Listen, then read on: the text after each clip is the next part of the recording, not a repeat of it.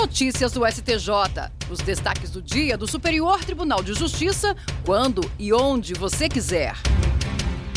Olá, este é o boletim com alguns destaques do STJ.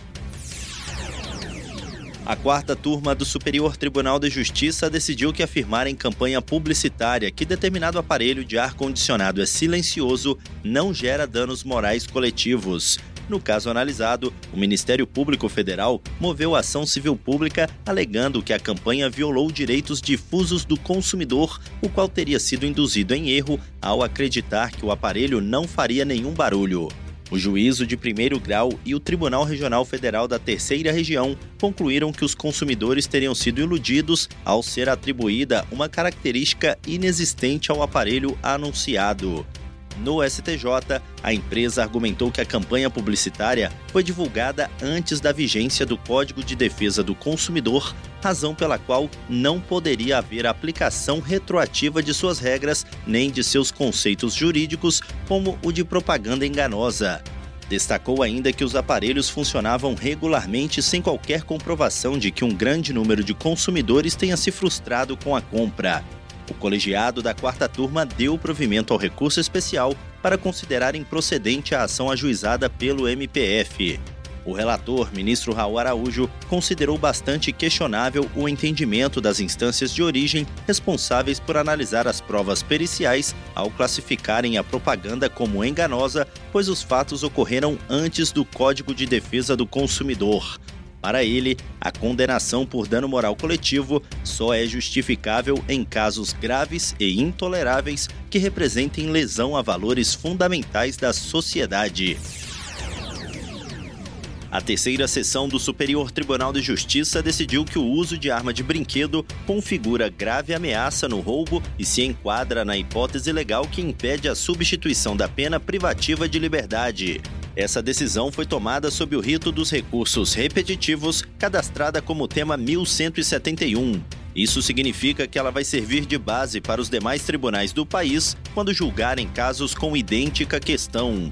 Um dos casos analisados nesse julgamento foi um recurso do Ministério Público do Rio de Janeiro contra a acórdão do Tribunal de Justiça do Rio de Janeiro, que substituiu a pena privativa de liberdade por duas restritivas de direito em um caso de roubo praticado com uso de imitação de arma de fogo.